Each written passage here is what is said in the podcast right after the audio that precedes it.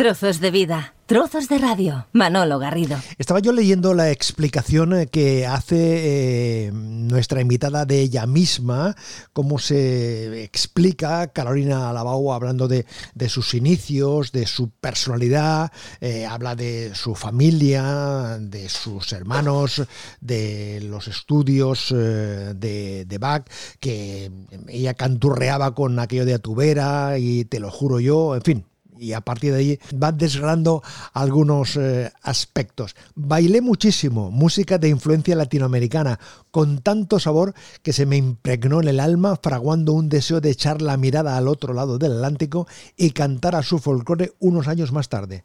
Después de mis dos primeros discos, ahora todo lo que he aprendido se une para dar sentido a mi tercer álbum una frase imaginada. Bien resumido, ¿no? Sí, sí, realmente lo pensé mucho cómo describir, porque es difícil describirse a uno mismo o saber en qué punto estás o describir el proyecto que estás haciendo, ¿no? Cuesta, es un trabajo de introspección un poco, un poco grande. Pero eso que cuentas de que en definitiva uno va creciendo y la parte sonora también le acompaña, ¿no? O sea que eh, la banda sonora que eh, oías en tu casa te ha ido orientando, te ha ido marcando un poco? Totalmente. O sea, bueno, claro, mis padres y mi hermano son músicos clásicos, ¿no? De cuerda, además. O sea, esto marca, todo, todo marca, ¿no? Y yo escuchando pues todas estas obras de Bach o los estudios o todas las obras clásicas que estudiaban, pues eso me marcó con un liricismo también a la hora de cantar. yo creo que quien soy hoy es por lo, todo lo que he escuchado, lo que he vivido y obviamente con quien me he rodeado, ¿no? Entonces, obviamente tiene mucho, mucho peso que mis padres son músicos clásicos. Carolina Alabau, bienvenida a Todos de Vida, Todos de Radio. Gracias. Trozos de vida, trozos de radio. Manolo Garrido. Busco una frase perfecta para mi nueva canción.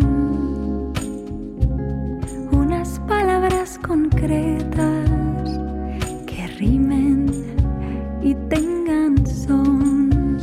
Este es el sin vivir de los eh, creadores, ¿no? De buscar la frase perfecta que defina, que explique. ¿Es más complejo eso de crear una canción, Carolina, que interpretarla? A mí definitivamente a la hora de componer. ¿Sí? Porque yo he estado mucho, he hecho la carrera de canto y allí pues no te enseñan a componer, no, no haces poesía, digamos, ¿no?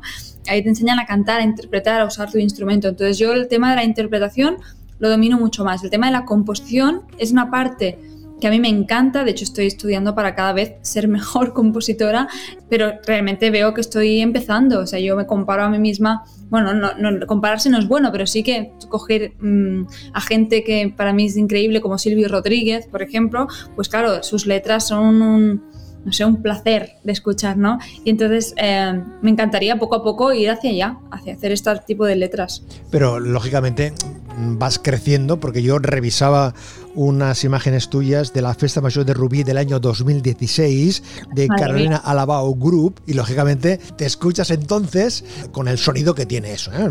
Es una grabación muy doméstica, pero verte en el escenario, cómo te desenvolvías ahí en esa época, hace siete años, tu crecimiento personal y el profesional, eres consciente de que vas perfeccionándote, vas avanzando, vas creciendo. Totalmente, o sea, bueno, es que si no hubiera crecido sería un problemón, porque yo espero cada disco sonar mejor que el disco anterior. Si suena igual, bueno, eh, para mí es un fracaso, porque realmente a mí lo que me gusta es aprender, mejorar, em, cada vez... Eh, alcanzar nuevas metas, nuevos retos, bueno, por eso es lo que me motiva a mí levantarme y ponerme a dedicarme a la música, porque si no...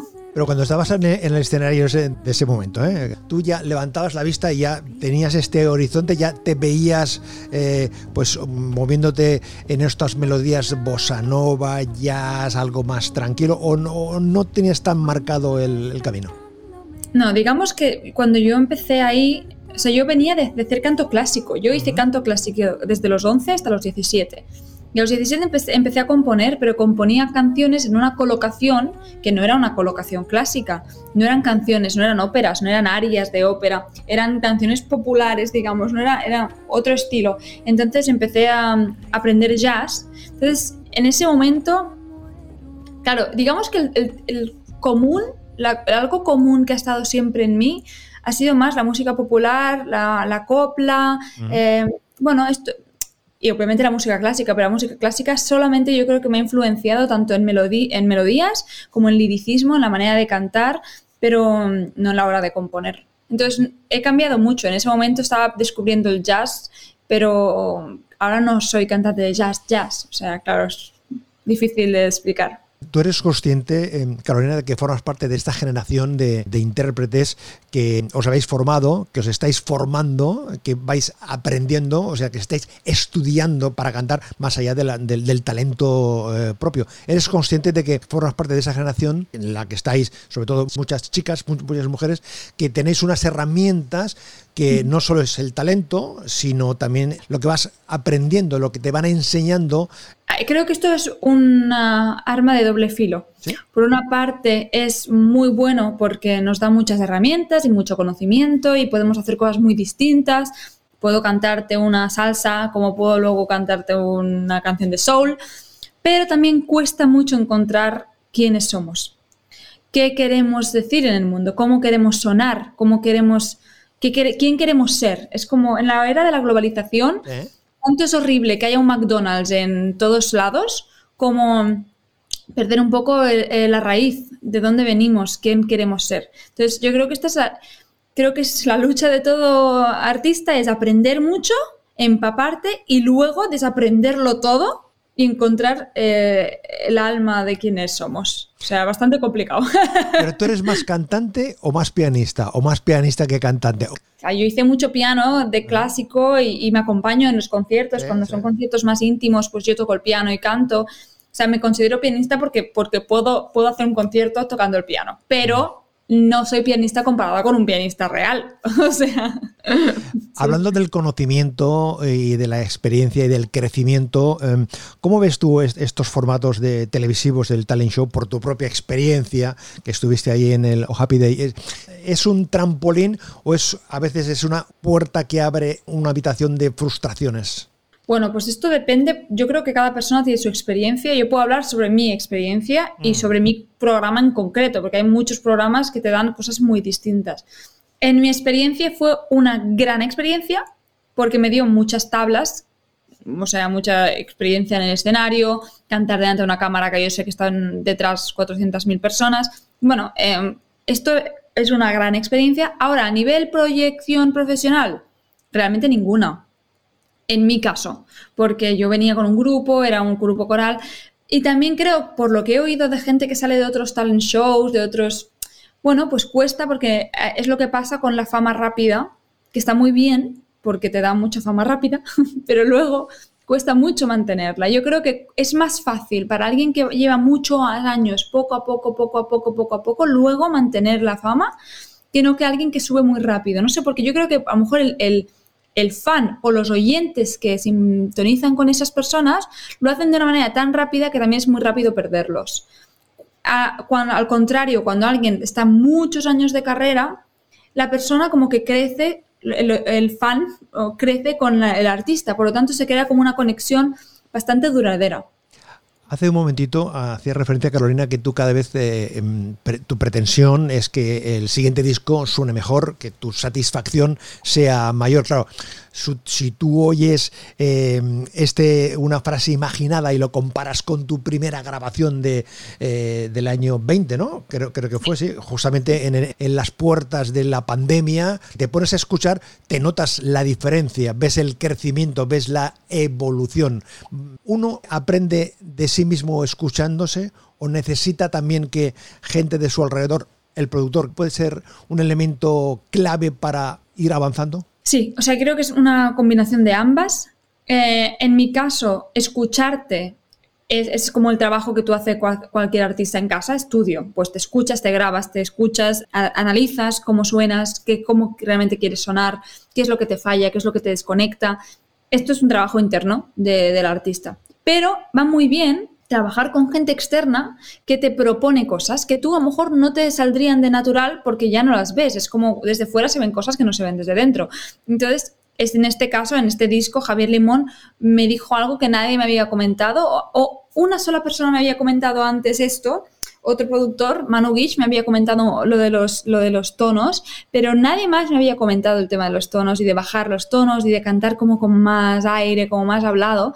Y Javier lo, lo oyó desde el primer momento, me dijo, esto tenemos que ir por allí, ¿no? Y gracias a que él me propuso, y fue incómodo en un principio, porque era cambiar un poco mi manera de cantar, pero ahora se lo agradezco porque, claro, ahora tengo ese color. Es como yo siempre hablo de paletas de colores. Tú tienes, yo qué sé, siete colores. Pues a mí Javier me dio otro, uno nuevo.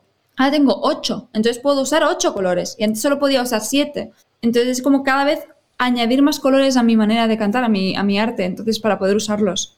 Cuando uno se pone en manos a trabajar eh, eh, junto a Javier Limón, que es un hombre de reconocido prestigio, con una carrera de éxito tremenda, ¿entra un poco de vértigo también al mismo tiempo? Hombre, claro, sí. No te voy a decir que no. entra vértigo, entra todo lo que puede entrar. O sea, es, claro, es decir, a ver, estaré a la altura. Bueno, todas estas cosas, ¿no? Que en verdad luego somos seres humanos iguales y todos tenemos nuestras cosas. O sea, a ver, luego descubres y ves que hay un humano detrás de, tu idealización y no pasa nada. Pero antes es como, madre mía, quiero estar a la altura, que esto es, bueno, pues que salga bien, que tenga un buen recuerdo de la colaboración, ¿no? Todo eso. El papel del productor, eh, que quizás para el oyente no se tiene tan en cuenta en general, eh, la figura del, productor, pero muchas veces es determinante. Lo definiría más como dependiendo de qué brillo. Si somos buenos artistas, brillamos igualmente. Lo que pasa es que puedes brillar de una manera o de otra. De, con una proyección o con otra o con una... Bueno, es, como que pules el diamante. Y el diamante, en verdad, con, con, una piedra preciosa lo puedes pulir de muchas maneras. Hay como muchas acabados, ¿no? Pues esto es eh, un poco así. Entonces el, productor ve lo que ya es bueno, supongo, eso es lo que la impresión que yo tengo, y entonces decide cómo pulirlo para hacer una reacción en el oyente. Tú puedes pulir algo de muchas maneras y lo que pasa es seguirá siendo un diamante, pero la reacción en el oyente será distinta. A solas con mi memoria no llega allí el allí no rompen las olas. Es un lugar tan secreto de silencio, paz y luz. Un rinconcito a que solo conoces tú, que solo conoces tú, que solo conoces tú que eres la dueña de mi universo, que no sales de mi mente. Y cuando uno se escucha, después de que una canción ya la has visitado muchas veces, eh, primero la historia, luego la melodía, luego la melodía con la historia, hay, esto que te propone Javier que no, no, te acaba de convencer, pero él te convence que sí, que no. Al final es una canción que ha, estado contigo mucho tiempo y se graba y estás en una entrevista y suena la canción. Todavía le encuentras matidez, Carolina, dices, caramba, aquí, o sea, le encuentras algún algún pliegue diferente o ya dices, ya la grabé en su momento. Bueno, ya no es que desconectes de la, de la canción, pero la canción ya no es tuya, la canción ya es del público, ya por mucho que tú quieras, ¿no? Por una parte, mm, yo a mí no me gusta mucho escucharme, si te soy sincero. no me gusta mucho escucharme porque me entran estas sensaciones, ¿no? De, ay, podría haber hecho esto diferente, podría haber hecho esto... Entonces yo creo que prefiero que cuando está grabado, está grabado y está ahí. Y por eso reivindico tanto el directo, porque en el directo mm, estoy viva. Y aunque una grabación yo la considero que está viva, pero solo marca ese momento. Y ahora mismo ya soy otra persona. Entonces me encanta que la gente venga a los directos porque yo canto distinto. Y juego y cambio alguna nota de la melodía y, y cambio los arreglos. Me gusta que sea fresco, ¿sabes? Que, sea, que esté viva la música. No, es cierto, porque yo el otro día tuve la oportunidad de ver, eh, preparando esta conversación, una versión eh, que hiciste en televisión española del Dos Gardenias con, con un bajo que es, vamos, yo me quedé absolutamente, que es una pieza muy conocida, pero que tu versión ya de por sí tiene un encanto especial, pero sonando en este caso con tu voz y un bajo, la verdad es que suena otra canción, es otra canción diferente, ¿no? Sí, a mí me encanta la idea de, desgranar las canciones y hacerlas eh, especiales y que no mueran nunca, ¿no? Y me gusta la idea de cuando alguien viene al concierto, incluso que pueda venir a dos conciertos distintos y seguro que la, sensación que va a tener va a ser distinta, ¿no? Porque aunque las reglas sean los mismos, la manera de cantar, las dinámicas, esto es una cosa que aprendí con el jazz, de, la improvisación. Esto es una cosa que en el pop, por ejemplo, no se hace nada, que es que estén muy vivas las canciones, que, que no esté todo tan hablado, que, que dé puerta de, pues ahora necesito subir y, que haya una dinámica y que los músicos me sigan y que de golpe cambie, ¿no? Y esto a dúo es muy fácil de conseguir. Oye, el concepto del, disco, esta mezcla de canciones eh, de Javier, canciones históricas, canciones tuyas, es decir, todo, toda esa coctelera, eh, mm, desde el principio estaba definido así, o sea, ya en el concepto general del, disco ya os quedó claro que había canciones que, tú querías eh, recuperar de la historia, había canciones que te proponía Javier y había canciones que tú tenías en, en tu cajón, es decir, desde el principio estaba, estaba diseñado así? Pues bueno, esto realmente fue porque Javier me propuso hacer el disco él. Y, yo dije, adelante, porque yo lo, acababa de conocer ese mismo día en cuanto a en persona. Yo había contactado con él y fui a grabar unos vídeos a Madrid para su canal de YouTube. Y en ese día, en una hora y media, grabé como tres, cuatro temas, en una toma por tema, y que aún están ahí en YouTube. Y ese mismo día, cuando acabó, me dijo, oye, pues me gustaría hacer un disco contigo. Y yo ahí aluciné en pepinillos y dije, pues claro, ¿cuándo? Mañana, vamos. Y, entonces, claro, fue un trabajo muy colaborativo. Yo ese disco lo noto muy, creo que es uno de los más colaborativos, bueno, el segundo hice con, con Elia Bastida, con un violín, pero este es el más colaborativo con el productor que he hecho, porque eh, fue muy propuesta de él, propuesta mía, entonces él me propuso hacer boleros. Y fue muy curioso porque yo no había hablado de boleros en ningún momento con él. Pero en esa época yo estaba cantando mucho bolero. Porque estaba haciendo el máster en Berkeley, había conocido a un pianista francés que es increíble con el latín, que se llama Marco Point y que toca muy bien boleros. entonces yo estaba cantando boleros y me estaba sintiendo súper a gusto. Y yo no sé cómo, pero Javier lo notó al oírme. O sea, notó, porque yo no se lo dije, pero notó que, que podía funcionar con el bolero. Y yo dije, ostras, qué fuerte cuando me lo propuso. Yo estaba súper in con los boleros. Y es como que lo, notó y que podía funcionar y yo estaba en ese momento súper... Así que fue un poco así. Oye, en estos tiempos con tanto movimiento tan dinámicos, eh, con tanta instantaneidad, el bolero tiene más eh, sentido que nunca, ¿no? O sea, necesitamos esas agarraderas para hacer una pausa y eh, meternos en una historia y dejarnos arrastrar, sea una historia histórica o que ya la hemos escuchado en, el pasado o una historia compuesta hace pocas semanas. Sí, a mí lo que me gusta del bolero, de los boleros o de las canciones como muy conocidas, un poco más antiguas, es que mm, a mí me hacen pensar. Y esto a veces la música que escucho no me hace pensar, me hace huir que también está muy bien, porque a veces necesito huir con la música, pero hay músicas que me gusta que me hagan pensar o que me hagan recordar y que me hagan tener procesos mm, internos. Y, los boleros, las canciones con unas letras tan intensas, tan, tan humanas, de problemas tan humanos, me hacen pensar, me hacen curar. Y eso me gustaba tenerlo en el disco. Y los boleros, y en este tiempo tan cambiante, tan rápido, donde las redes sociales a veces eh, nos atrapan y estamos muy pendientes de tener que darle un like o si no hemos visto no sé qué reel ya parece que estemos absolutamente fuera de, órbita.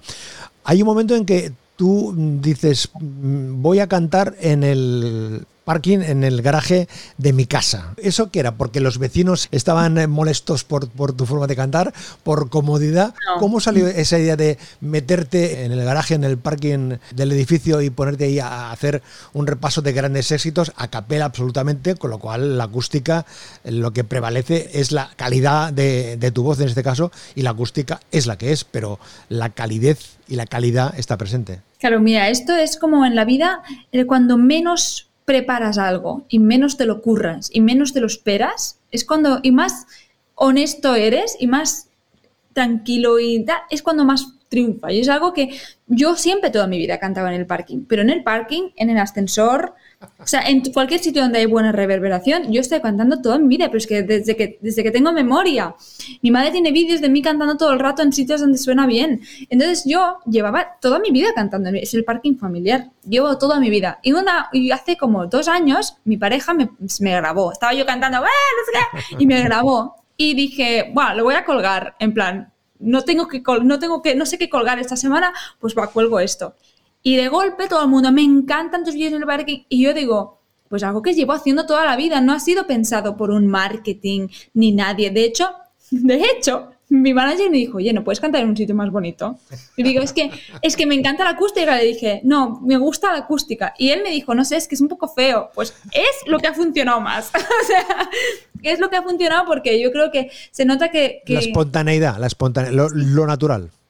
Y que la gente lo puede hacer también. Que la gente puede bajar a su parking y cantar porque se, se siente muy bien. Es que se siente, yo lo hago porque se siente bien, ¿no? Y me gusta también la ironía de que es un sitio tan feo, porque mi parking es feo, o sea, no es un parking de esos cuidados, que va, que va, es feo y sucio, pero también alberga el espacio para crear algo bonito. Y eso me gusta, esta paradoja.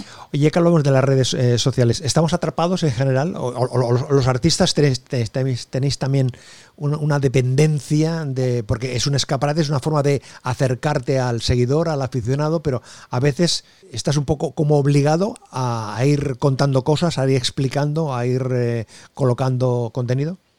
Sí, o sea, sí, sí, sí, sí en mayúsculas. O sea, quien te diga que no, miente. o sea, estamos, estamos anclados, es, parte de nuestro trabajo. Y ahora ya lo veo como parte de mi trabajo porque no puedo verlo de otra manera, porque si lo veo de otra manera no lo hago. Y hay mucha gente que dice, hombre, pues si tú crees que no deberías hacer redes sociales, pues, pues creen tus ideales y no las hagas. Y digo, bueno, esto lo puede hacer alguien que ya tiene, eh, pues que vende estadios y que no necesita usar las redes sociales. En mi caso, si quiero pagar mis facturas de la luz, yo lo necesito hacer y esto es una realidad. Entonces, poco a poco estoy como haciendo las paces con este sentimiento. Hay gente que se le da muy bien. A mí, yo intento ser muy honesta porque si no, no lo haría. Entonces, hago lo que puedo, básicamente. Oye, ¿y cómo se te da esto de visitar canciones que ya has escuchado eh, tú y otras personas? O sea, cuando tú apuestas por el 20 años, dices, ahí, estoy, ahí me lanzo. Es, un grado de, responsabilidad mayor, ¿no? Porque dices, la, canto yo, pero mm, yo la escuché en, casa de mis padres cuando iba en el coche que la cantaba no sé quién, ¿no? Sí, es, es una. De hecho, me doy más cuenta ahora de decir que, que, madre mía, claro, el que has cantado boleros que están en Spotify por Omar Portuondo, por gente muy potente. Y yo ahora mismo digo, claro, como yo es porque me encantaban y yo me hizo mucha ilusión que Javier me lo propusiera, ahora digo, madre mía. Pero también pienso, oye, es mi versión. Intenté realmente hacer mi versión totalmente, no copiar nada para justamente dar espacio a distintos puntos de vista mm, con un tema, ¿no? Quien canta es Carolina Alabau. ¿Te importa que te ame si tú no me quieres ya? El amor que ya ha pasado no se debe recordar. Fui la ilusión de tu vida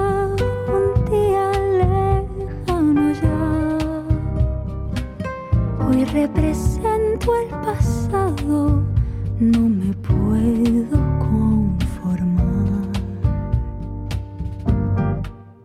Si las cosas que uno quiere se pudieran alcanzar, tú me quisieras lo mismo que 20 años atrás.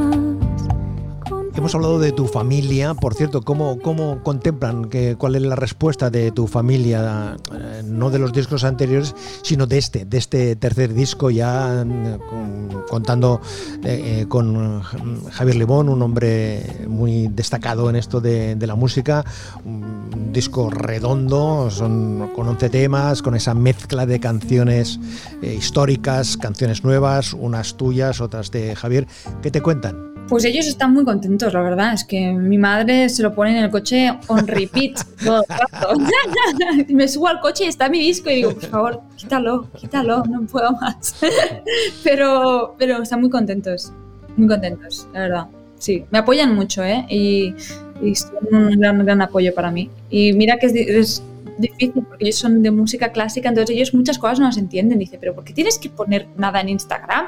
Nosotros no hacemos eso. digo, bueno, claro, pero vosotros tocáis una orquesta, yo qué sé, es otra cosa, ¿no? Em, pero son un gran apoyo. Pero tú ya desde pequeña sabías que te ibas a dedicar a lo, de la música, o sea, lo que flotaba en tu casa ya te iba... Mira, lo único que... Yo soy una persona que le gusta todo, o sea, a mí me encanta... Me hablas de astronautas y yo quiero mm. saberlo todo. Me hablas de, física cuántica y lo quiero saber todo. Me interesa muchas cosas, excepto la moda, que ahora me está empezando a interesar, pero no me interesa casi nada. todo lo demás en el mundo me interesa mucho. Pero la única cosa que no ha ido y venido, porque estas cosas van y vienen, ha sido la música. La música es lo que siempre me ha interesado y nunca me ha dejado de interesar ni un segundo. Entonces siempre lo he tenido claro. ¿Y se vive con la música o se vive de la música? Yo creo que con la música se vive siempre. De la música, ojalá. de la música eh, depende. Hay momentos en los que más, hay momentos en los que menos. Esto no depende de nosotros tampoco, eh, depende de la sociedad, de la suerte que tengas, de, la, economía que tengas. Pero es un buen momento para la música en general, en global, digo, porque eh, en general los conciertos suelen funcionar, la gente tiene ganas de ver, de ver música en, directo. Hay también eh, buenos programadores, eh, tienen la antena, el radar en su sitio, los programadores a la, hora de terminar una serie de conciertos, en una festa mayor, en un... Esto depende, depende de lo que compares, de en qué momento de la época de la historia humana, cómo está la música, pero mm, en general hay mucha, mucha interés, es que la gente se nota muy conectada con la música y esto es algo que no va a morir nunca. En cuanto a productores, también hay programadores, también lo, mismo, depende. Hay programadores que dicen yo quiero llenar mi festival y voy a traer a, los que me hagan bailar al público y hay gente pues que a lo mejor dice pues yo a lo mejor me arriesgo un pelín más pero intento hacer una también educar de alguna otra manera al, al público porque es verdad que lo que se oye en, en mainstream es solo un tipo de estilo y no entra en nada más y tú, mientras tanto, vas oyendo música. O sea, tú estás con tu música, con tus canciones, con tu forma, pero al mismo tiempo tienes las antenas en, bien despierta para, para, escuchar cosas. O sea, estás muy pendiente, muy al día de, de, lo, de lo que suena o, algunas, o de algunos estilos. Estoy al día a medias, o sea, estoy al día, pero me encanta la música más mm, hecha antiguamente. O sea, estoy al día con algunos artistas, pero muchos artistas muy mainstream no escucho porque a lo mejor escucho una canción cuando necesito esto, olvidar y tal, pero normalmente escucho a Silvana Estrada, que me encanta, Natalia Lafourcade, porque claro, Natalia Lafourcade es de, es hoy en día, pero ya te digo, es una persona que lleva muchos años. Jorge Drexler, claro, gente que sí, que es, pero que no le a lo mejor no lo podrías categorizar como mainstream o, actual totalmente. Sí, siguen haciendo cosas actualmente, pero tienen un bagaje más, más largo. Si en lugar de nacer en Rubí estuvieses en el Ampurdá, tu carrera musical, tu textura musical hubiese ido por otros lados. Claro, pero es que si hubiera nacido en, en Ullastrell, o sea, si hubiera nacido en, cualquier otro lado, yo creo que... Por aparte, no nací en Rubí, ¿eh? tengo que ah. decir que nací en Barcelona, pero soy como rubinenca porque llevo casi toda mi vida aquí. Ahora me he mudado hace muy poco, pero tengo toda mi vida. Rubí City, ¿eh? Rubí City.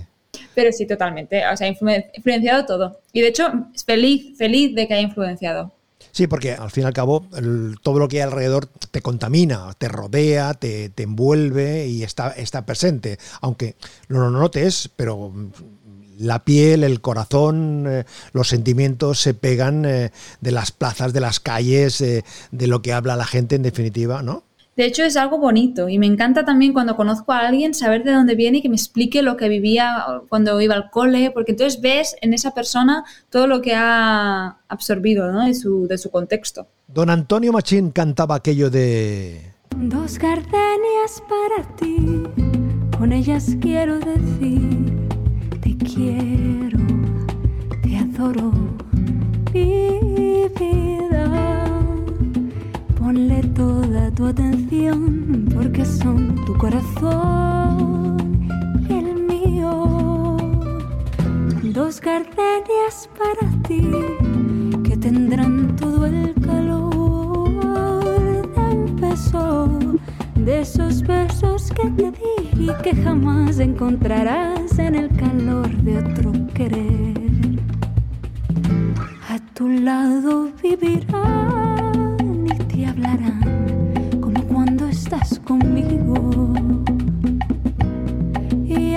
creerás que te dirán te quiero. Esta es una de las 11 canciones que uno puede encontrar una frase imaginada el nuevo disco de Carolina Alabau. Invito a todas las personas que quieran adentrarse en mi música a dejarse llevar y realizar un viaje observando todo lo que la mente y el corazón les muestre al escuchar las canciones, a ver hacia dónde les lleva. Sí, haga un poco de trabajo introspectivo. Yo soy, yo estoy un poco en, soy muy, me gusta la idea de, de usar la música para, para, entrar y más que no para huir. Me gusta también para huir, ¿eh? pero para entrar creo que es necesaria. Necesitamos canciones que nos hagan plantearnos cosas. Carolina Alabau, yo te agradezco que hayas compartido este ratito con nosotros, paseándonos por, por algunas canciones y para saber algo más de, tu vida, cantante, pianista, y conocer un poco eh, tus eh, opiniones y tus sensaciones en torno a este mundo apasionante de la música. Una frase imaginada. Carolina Alabau, gracias por compartir este ratito y enhorabuena por el trabajo y hasta la próxima. Gracias a ti. Las gardenias de mi amor se mueren. Es porque han adivinado que tu amor me ha traicionado porque existe otro querer. Más trozos de vida, trozos de radio en manologarrido.com. Un placer acompañarte.